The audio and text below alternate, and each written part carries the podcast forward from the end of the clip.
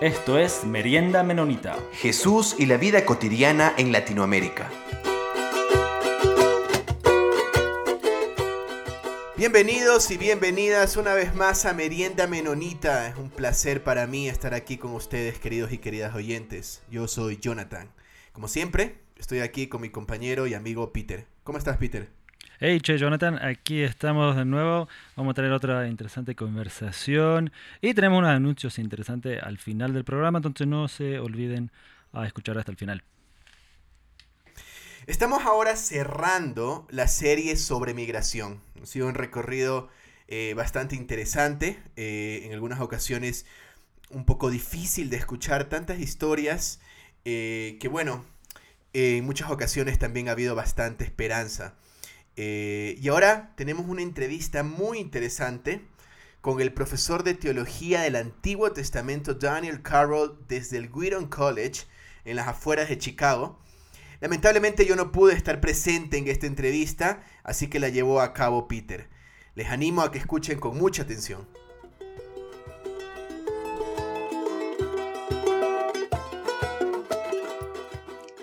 Saludos a todos y todas, muy bienvenidos a nuestro programa Merienda Menonita.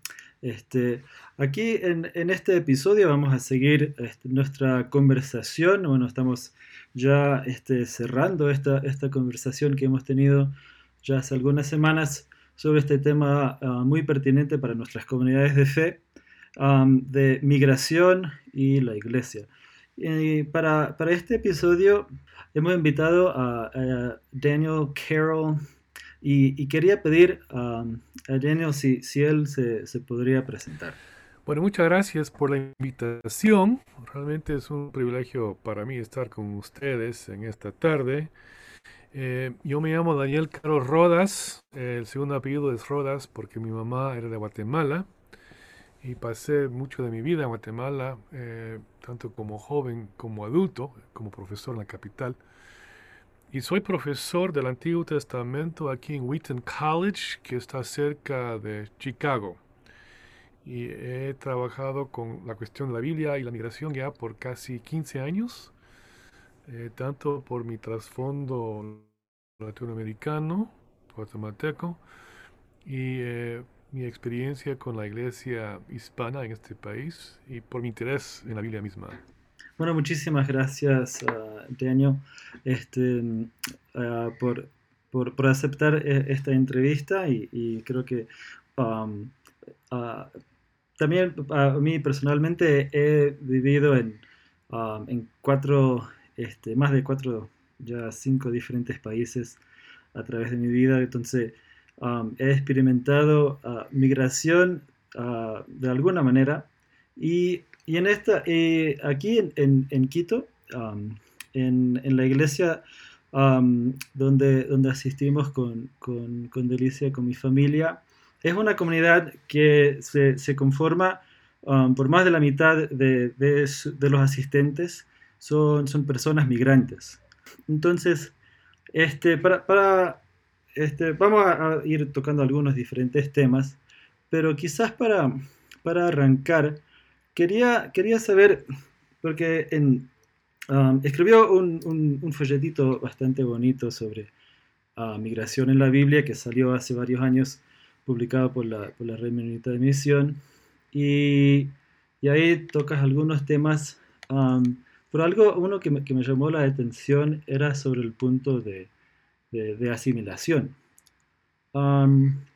Y, quería ver si, nos podría decir un poco sobre, um, y vemos esto desde luego en, partes del Nuevo Testamento, en el Antiguo Testamento, de, de, este, de integra, integrar diferentes culturas que da grandes beneficios, dan bendiciones, grandes bendiciones, pero también hay, hay muchos desafíos cuando, cuando tenemos esta integración de, y este uh, movimiento de, de, culturas. Entonces, quería ver si, si, nos podrías comentar un poco desde el lado quizás del, del, Antiguo o del Nuevo Testamento o de los dos, sobre estos beneficios y también desafíos de, de tener comunidades de fe que, ahora son realidades de, de esta integración de, diferentes culturas?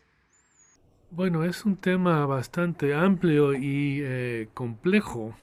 Eh, si pensáramos en el Antiguo Testamento, por ejemplo, eh, si pensáramos en la experiencia de José en el libro de Génesis, es un, un migrante forzado, usando la jerga moderna, pero él pues es eh, muy honesto, trabajador, todos conocen la historia, interpreta los sueños del faraón, llega a ser el número dos en el país.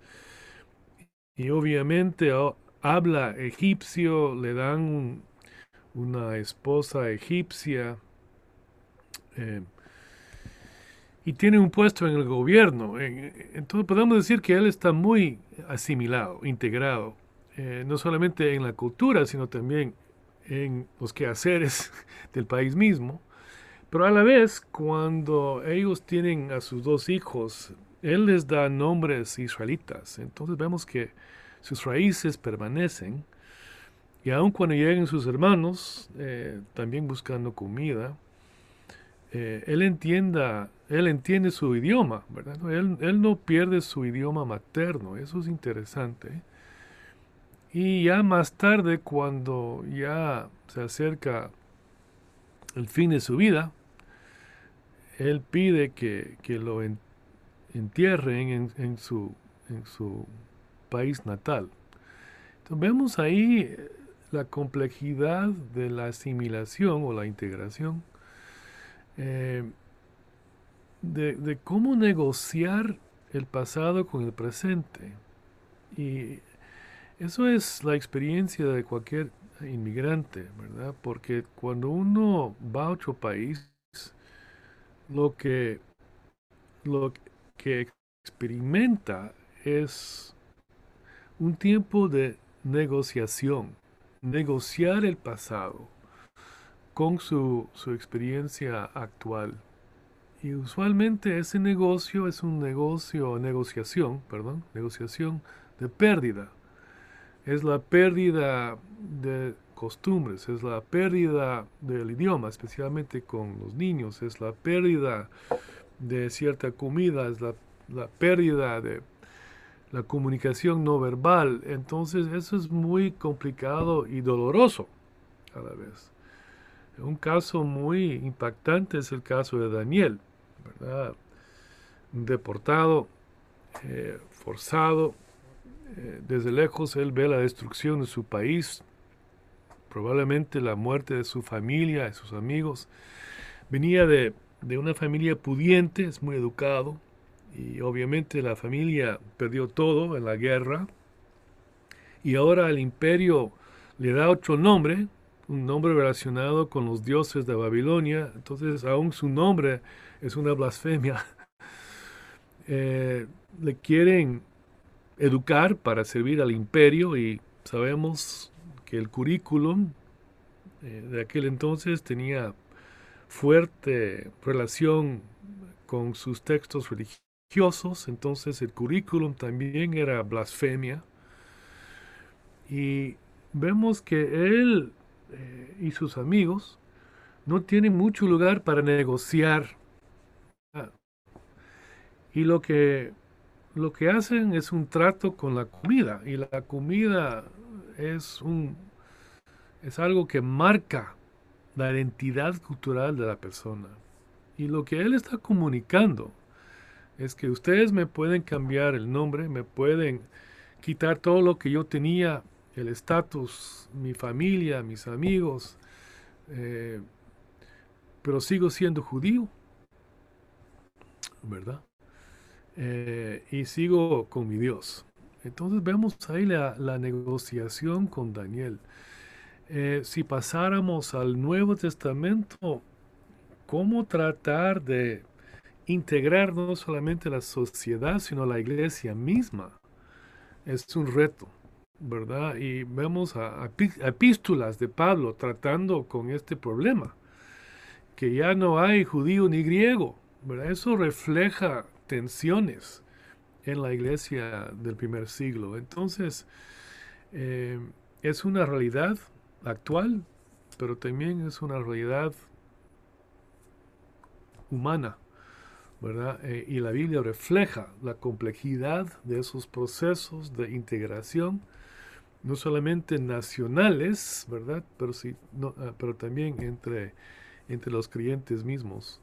Tal vez un caso más, si me, si me, das un minuto más. Eh, un caso triste eh, es eh, Éxodo capítulo 1, donde vemos que cuando llegaron los israelitas, cuando ya estaba vivo José, la recepción fue algo positiva.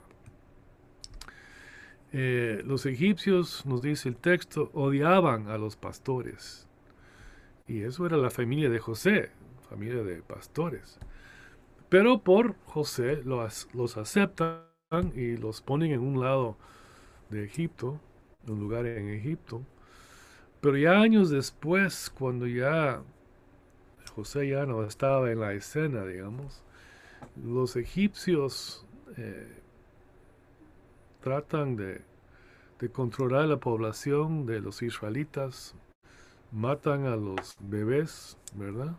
Tratando de, de controlar la población trabajadora, ¿verdad? Entonces es, es una integración, pero de, opresión y eh, de explotación de la mano de, obra, ¿verdad? Entonces vemos ahí una realidad eh, eh, que también es, una realidad muy común en la historia humana. Entonces, varios casos en la Biblia, para bien o para mal, y tal vez como un último caso, uno ve esto en Primero de Pedro, ¿verdad? Donde él habla de ser extranjero.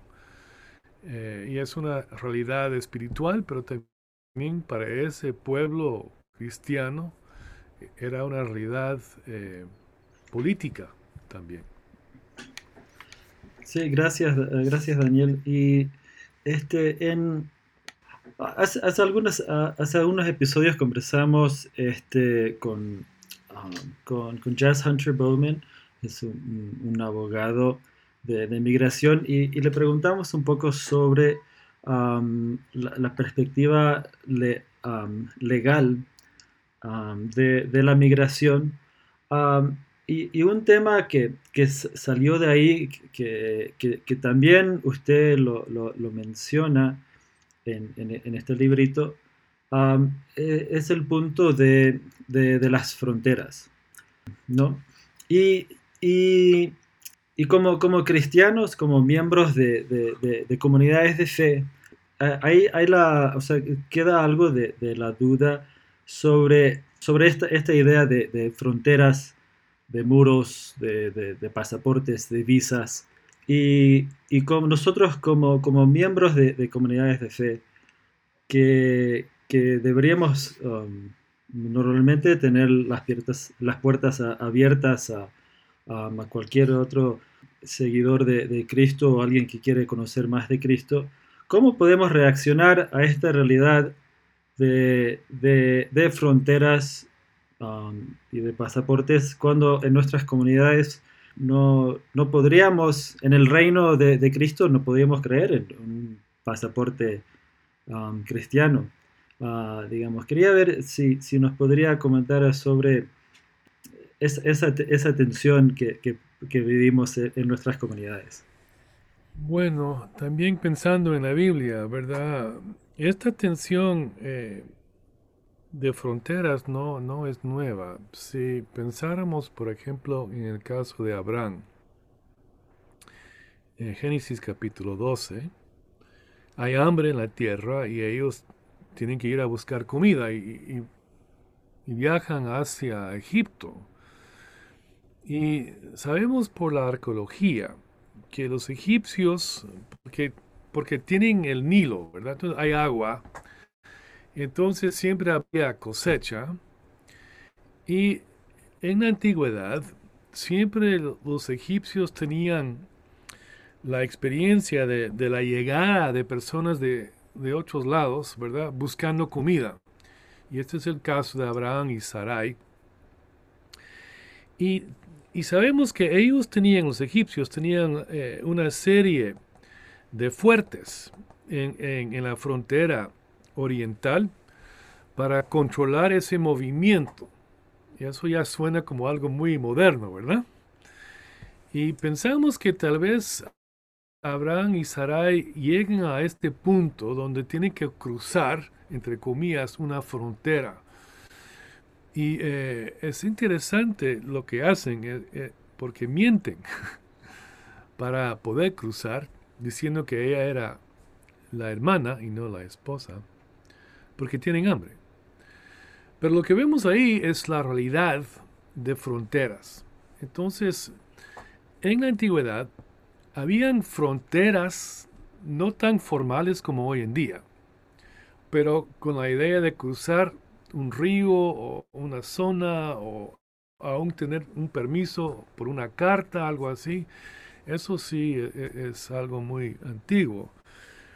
Eh, aquí en este país, yo estoy cerca de Chicago, como ya mencioné, la pregunta que surge muchas veces en las iglesias es esta. ¿Qué debemos hacer nosotros con eh, la realidad migratoria actual? Y lo que pasa es que yo tengo que preguntarles, ¿quién es el nosotros? Si estamos hablando de nosotros, la iglesia, o nosotros como norteamericanos, ciudadanos de este país. Y la respuesta determina cómo es que uno va a tratar el tema. Eh, nosotros, como, como tú dices, eh, como cristianos, debemos ayudar a la, persona vulnerable, al extranjero en este caso. Tenemos que aceptarlos, invitarlos, eh, hacer lo que podamos para ayudarles. Otra cosa es el gobierno.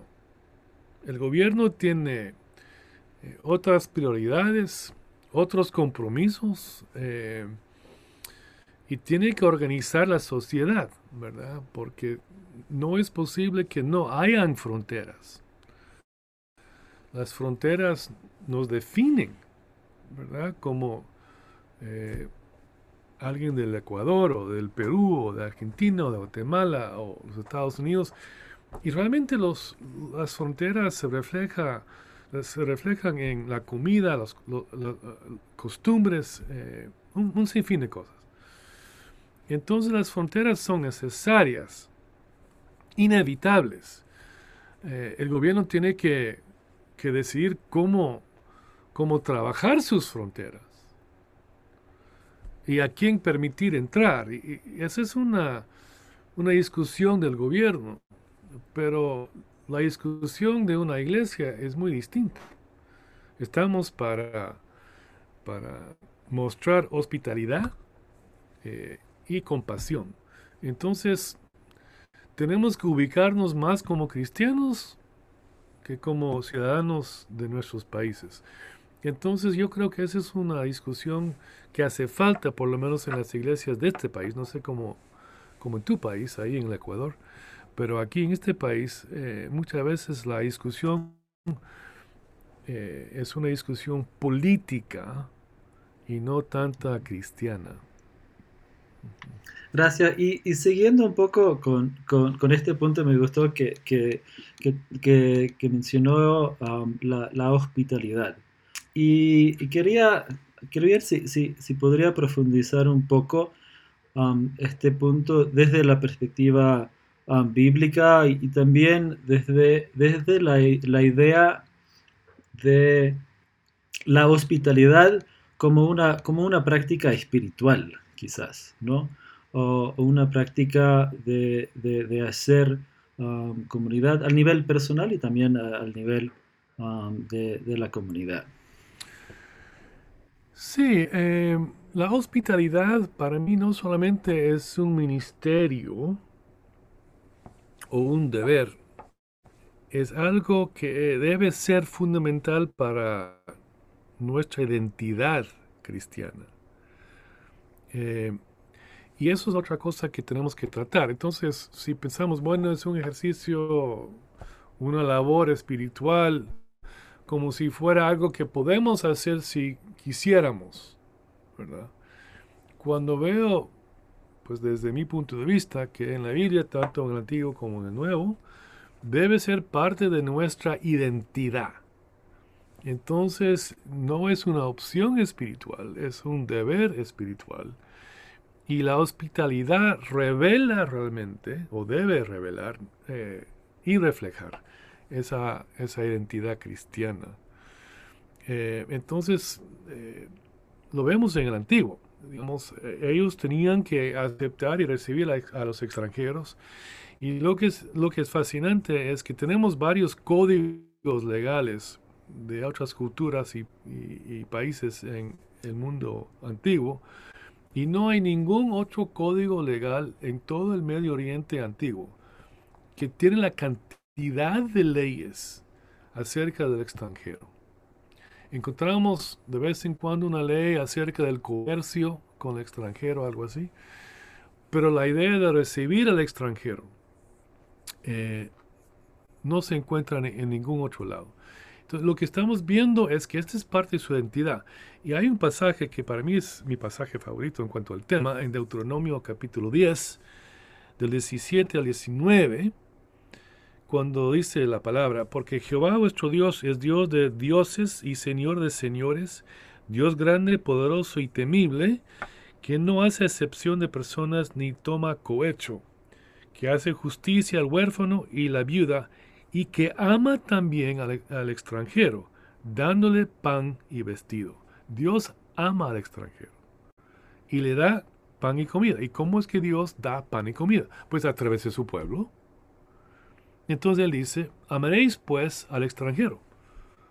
Entonces, eh, ser o mostrar hospitalidad, especialmente al extranjero, refleja no solamente nuestra identidad, pero realmente refleja la persona de Dios. Y si no estamos haciendo hospitalarios a, los extranjeros, estamos negando a nuestro Dios, básicamente.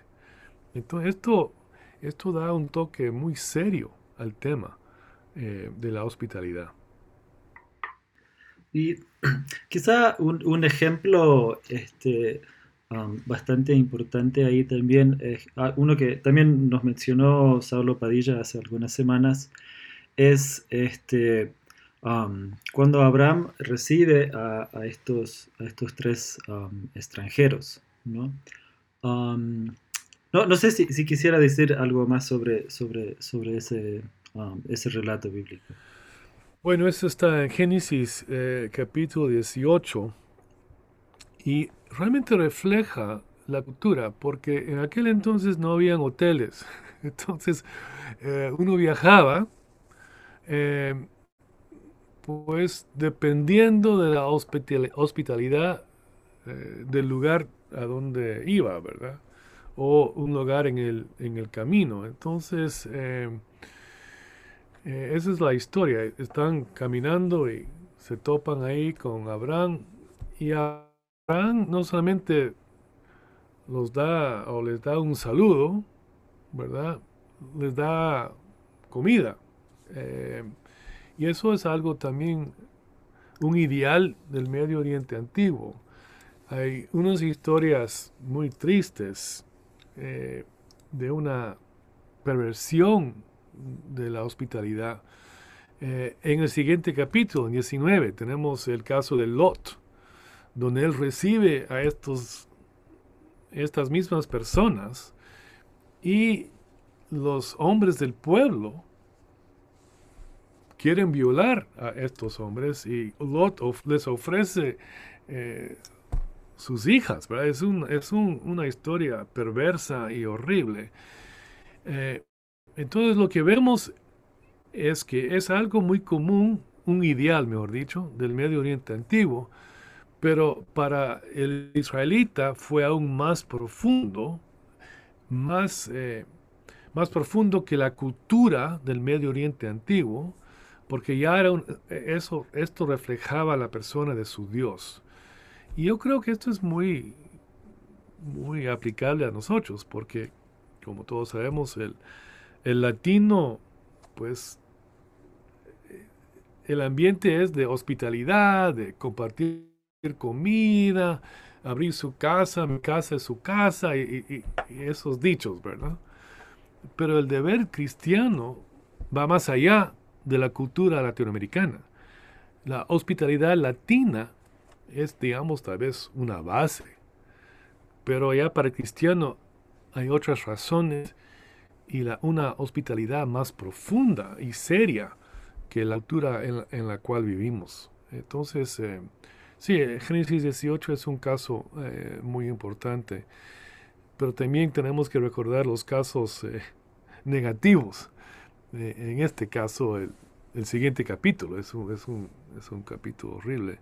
Y en jueces, si pensáramos en jueces, capítulos 19 al, 21 es un caso de hospitalidad también perversa. Entonces, eh, sí, eh, es algo muy, muy común eh, por todo el mundo. En el mundo actual hay muchas culturas que, que abren sus casas a otros, ¿verdad? pero como digo, tenemos que, que reconocer que que la hospitalidad nuestra debe ser más profunda y abarcadora que, que, la hospitalidad de la cultura en la cual eh, pertenecemos. Y este, desde, desde la, perspectiva um, anabautista, una, bueno, una, una, de las interpretaciones es de, de, Palmer Becker, que, que habla de, de, los principios anabautistas, y uno de los primeros principios que, que, él dice es sobre del, del um, Jesús es el centro de, nuestra fe. Um, y después también habla de, la comunidad y, termina con, la, reconciliación. Y, que la reconciliación es, es como el, trabajo central de, la comunidad anabautista. Y, y todos estos puntos podríamos ver cómo, cómo se conectan a, a, la hospitalidad, por ejemplo, y también a la migración.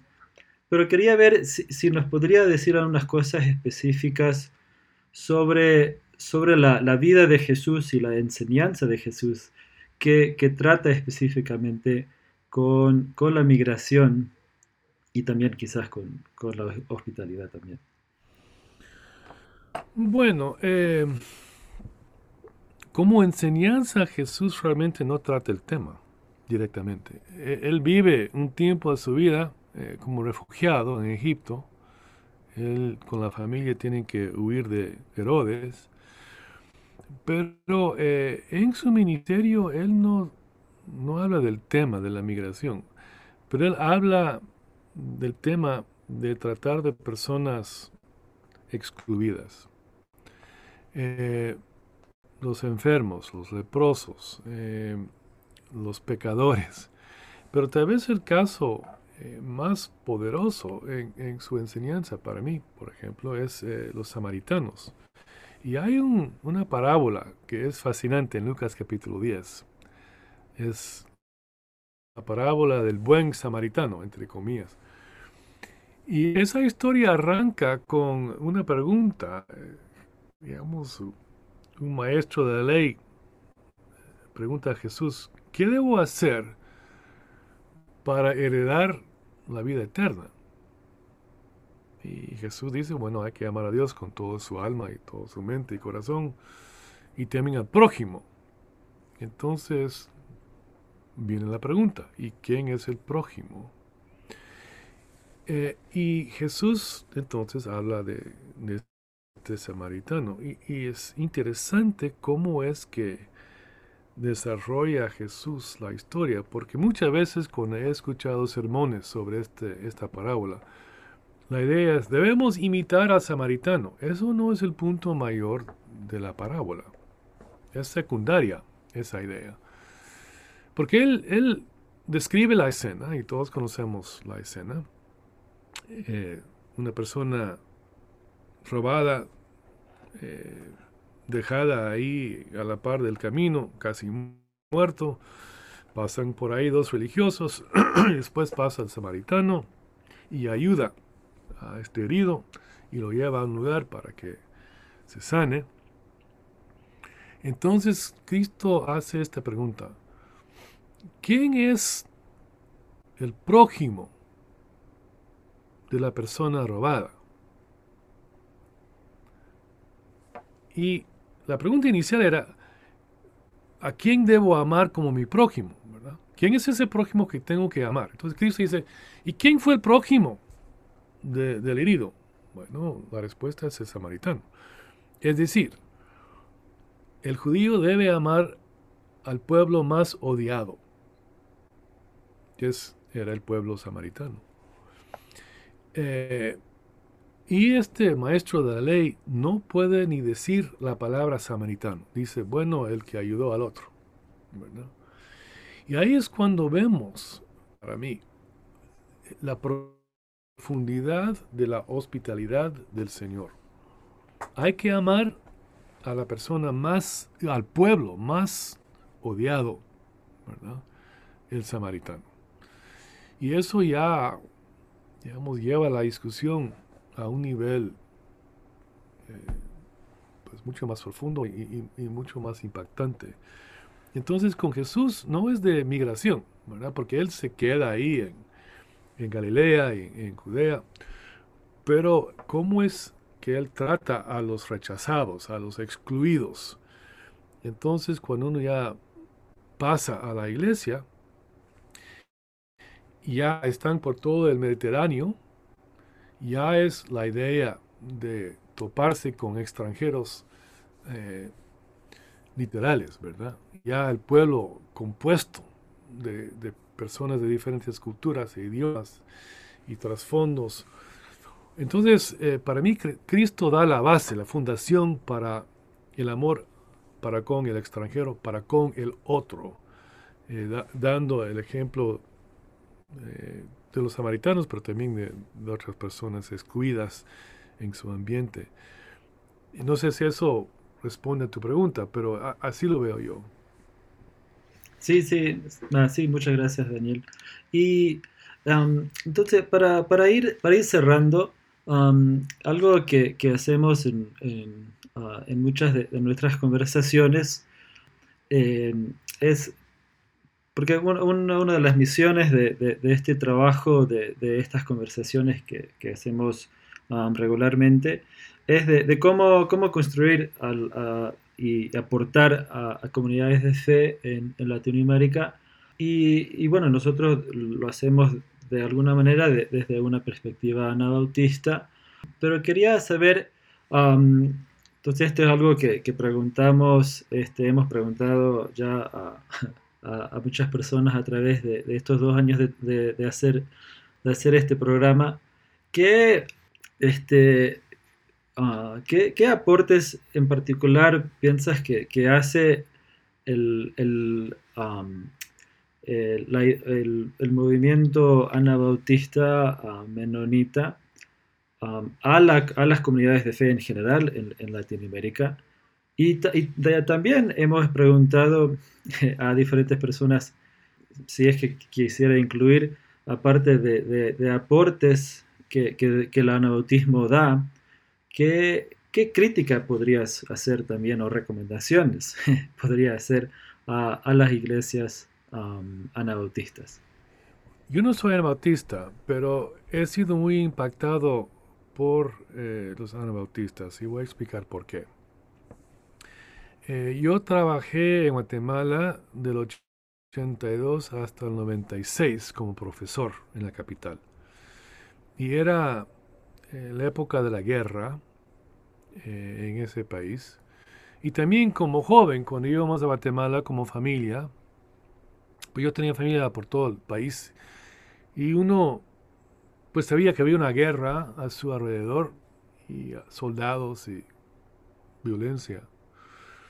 Pero estando en Guatemala ya como adulto, ya como profesor, y tratando de entender cómo debe ser una respuesta cristiana a la violencia, la violencia de la derecha y también de la izquierda, es cuando empecé a leer eh, escritos anabautistas. Y es ahí cuando eh, la idea de ser pacifista eh, me convence, eh, me impacta bastante. Entonces, eh, para mí un aporte del movimiento anabautista en un mundo tan violento que es América Latina es el compromiso con, el, con la paz. Eso me ha impactado mucho. La segunda cosa que me impacta mucho del anabautismo es la seriedad con la cual tratan la persona de Jesús. En el mundo evangélico muchas veces cuando se habla de Jesús es eh, en relación con la cruz y el perdón de los pecados, que es importante. Pero el problema está en que no ponen atención a la vida de Jesús y a la enseñanza de Jesús. Todo se reduce a, la cruz y la redención. Y lo que aprecio tanto de los anabautistas, de los menonitas, es que ellos ponen atención a la vida de Jesús. Y si nosotros somos cristianos, es decir, seguidores de Cristo, debemos poner atención a su vida.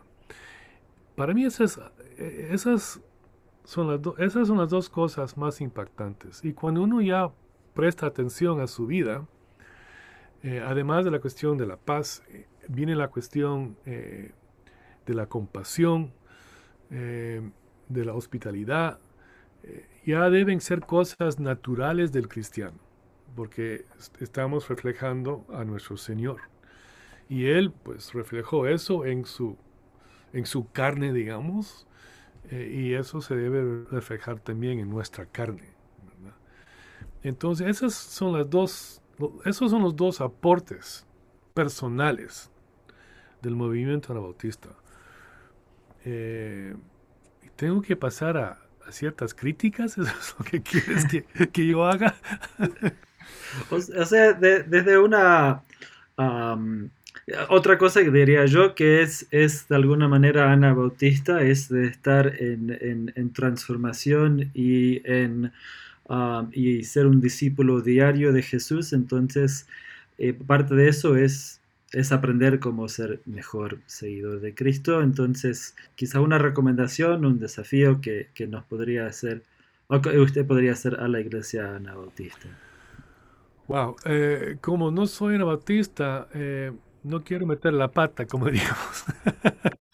Pero una cosa que he visto de vez en cuando, con los anabautistas. Yo soy profesor del Antiguo Testamento y muchas veces lo que veo es que, que ciertos grupos anabautistas no ponen eh, tanta atención al antiguo eh, por su por su afán de ser seguidores de Cristo enfatizan el nuevo y, y bueno entiendo verdad pero como digo, como soy profesor del antiguo, eh, tal vez estudiar con más cuidado y, apreciar el aporte del antiguo sería el deseo mío, ¿verdad? al pueblo anabautista. Pero eh, yo no me atrevo a, darles consejos en cuanto a, crecer en la fe. Realmente cada cada comunidad cristiana lo hace a su manera.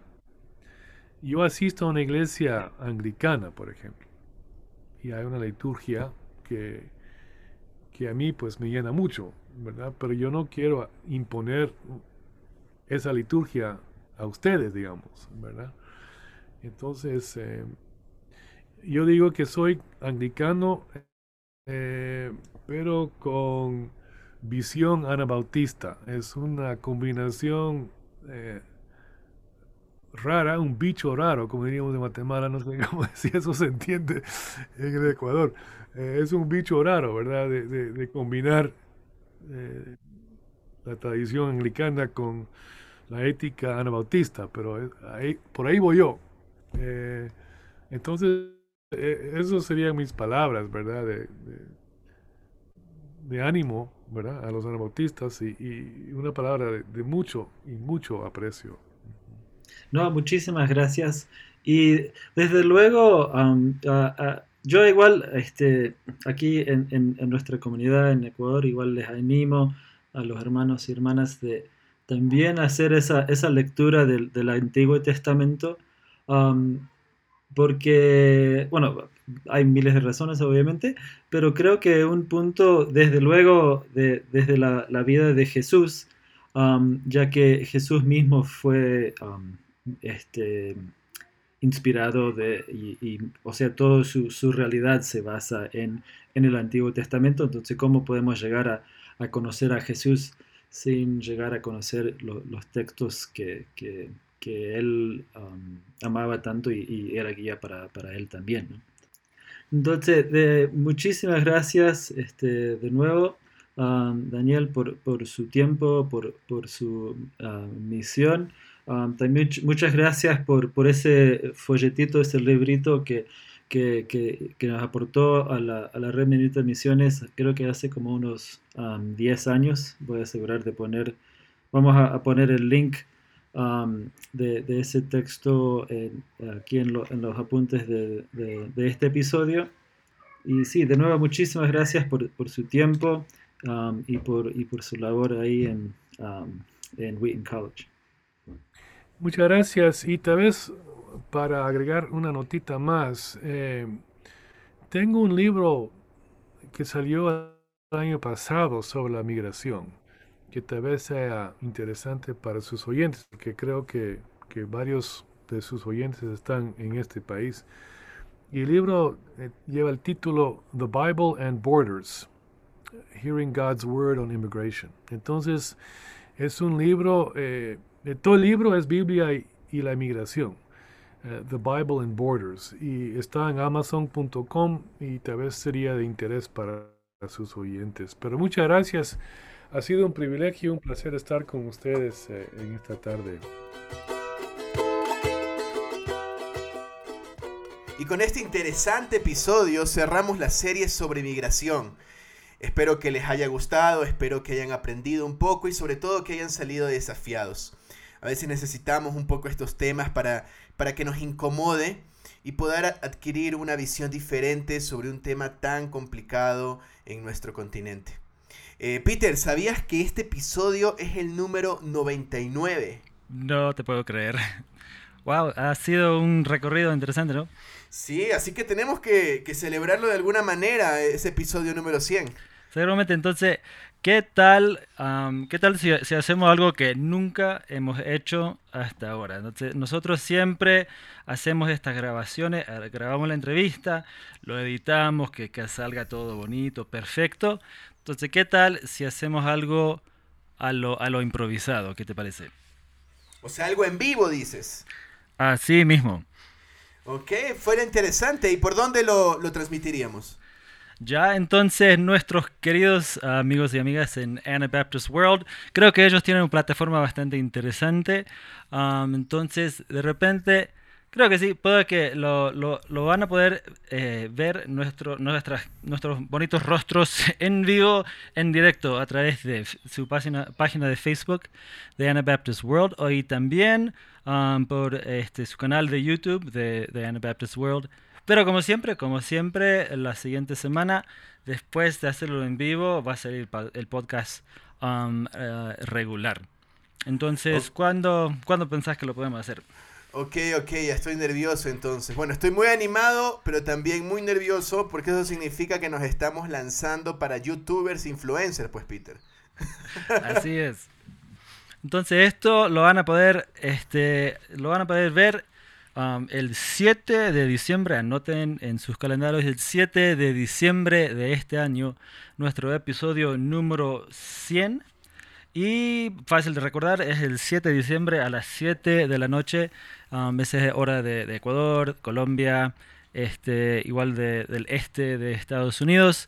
Entonces ahí, ahí no, nos vamos a ver. Perfecto.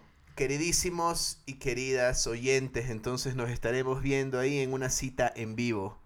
Gracias por escuchar Merienda Menonita. Adiós, Peter. Chao. Y gracias, como siempre, a la Red Menonita Misión y a la revista Anabaptist World por hacer este espacio posible.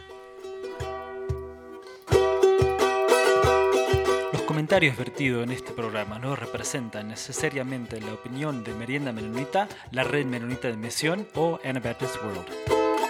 Esto fue Merienda Menonita. Siempre estamos atentos a sus opiniones y preguntas y nos pueden escribir al info arroba meriendamenonita.com.